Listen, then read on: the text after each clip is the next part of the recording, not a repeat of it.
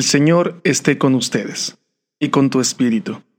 El Santo Evangelio según San Juan. Gloria a ti, Señor. En aquel tiempo los discípulos le dijeron a Jesús, Ahora sí nos estás hablando claro, y no en parábolas. Ahora sí estamos convencidos de que lo que sabes, de que lo sabes todo, y no necesitas que nadie te pregunte. Por eso creemos que has venido de Dios. Les contestó Jesús, ¿de veras creen? Pues miren que viene la hora, más aún ya llegó, en que se van a dispersar cada uno por su lado y me dejarán solo. Sin embargo, no estaré solo, porque el Padre está conmigo. Les he dicho estas cosas para que tengan paz en mí. En el mundo tendrán tribulaciones, pero tengan valor, porque yo he vencido al mundo. Palabra del Señor. Gloria a ti, Señor Jesús. Queridos hermanos, en este lunes de la séptima semana de Pascua, un día después de la ascensión del Señor, es interesante que en el Evangelio podemos percatarnos de tres cosas que podemos utilizar para nuestra vida todos los días y que el propio Cristo el día de hoy nos ha dado muestra de ello. Primero, asumir los cambios y desafíos. No huir a las cosas que sabemos que tenemos que enfrentar. A veces nos sucede que cuando hay un cambio y un desafío por delante, tenemos la intención mejor de huir, de no hacernos cargo, de mejor hacernos a un lado y decir no voy a poder, esto no es para mí, ya mejor no lo hago, y pareciera ser que entonces nos hacemos las víctimas. O como bien decimos por ahí, ¿verdad? Las víctimas. Empezamos a decir que somos poca cosa, empezamos a decir que los demás tienen la culpa, empezamos a decir que aquello es muy difícil y que yo no puedo. En pocas palabras nos hacemos víctimas de nuestro propio destino. Es interesante que el propio Cristo, sabiendo lo que va a padecer, asume el cambio, asume el desafío y por tanto, ¿verdad? Sigue adelante. Y saben hermanos, si a nosotros nos suceden cosas así, cambios, desafíos, es porque sabe el propio Dios que podemos llegar a hacerlo. Recordar, como diría San Agustín, Dios no nos prueba más allá de nuestras propias fuerzas. Dios nos da lo que tenemos porque sabe que podemos. El segundo asunto interesante, una gran lección de vida, es que vamos a estar solos. En algunos momentos de nuestra vida vamos a tener complicaciones. No tendremos a nuestro lado aquella persona que tanto nos ayuda, no tendremos a nuestro lado el osito que tanto abrazamos para decir me siento seguro. Vamos en ocasiones a estar solos. En algún momento lo vamos a estar.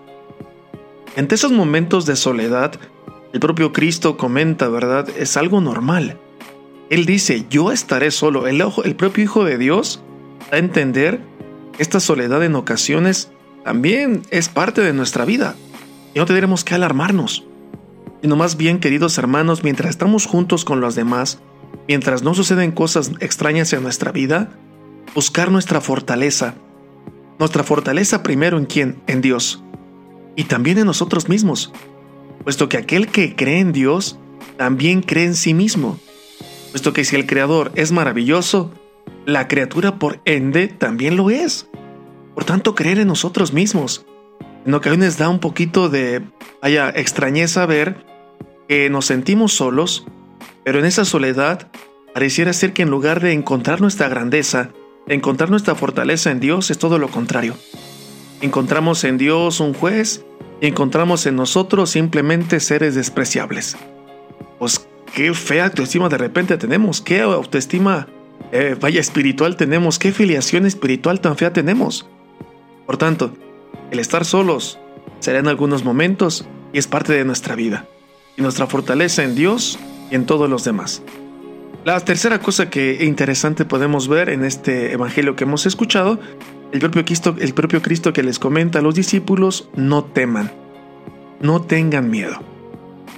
Y es interesante que he dicho al inicio de esta reflexión, estamos a un día después de la propia ascensión del Señor. Es hermoso percatarnos que el propio Cristo sube al cielo. Y qué maravilloso, hermano, saber que al final de todo, esto acabará bien hermoso tener la certeza de que después de todos nuestros problemas, nuestras penas, nuestras luchas, llegaremos a la casa del Padre. donde seremos felices por siempre. Esta es la esperanza que nos regala el que Jesucristo suba al cielo, el que nuestro destino último es la morada del Padre, es el cielo, es el ver a Dios cara a cara, es el sentirnos en totalmente maravillados ante su presencia, sentirnos felices plenamente, sentirnos hermanos, personas totalmente amadas, realizadas y por supuesto contemplando a nuestro Creador. Por tanto, esto que dice Cristo, no teman, es de tomarse en cuenta.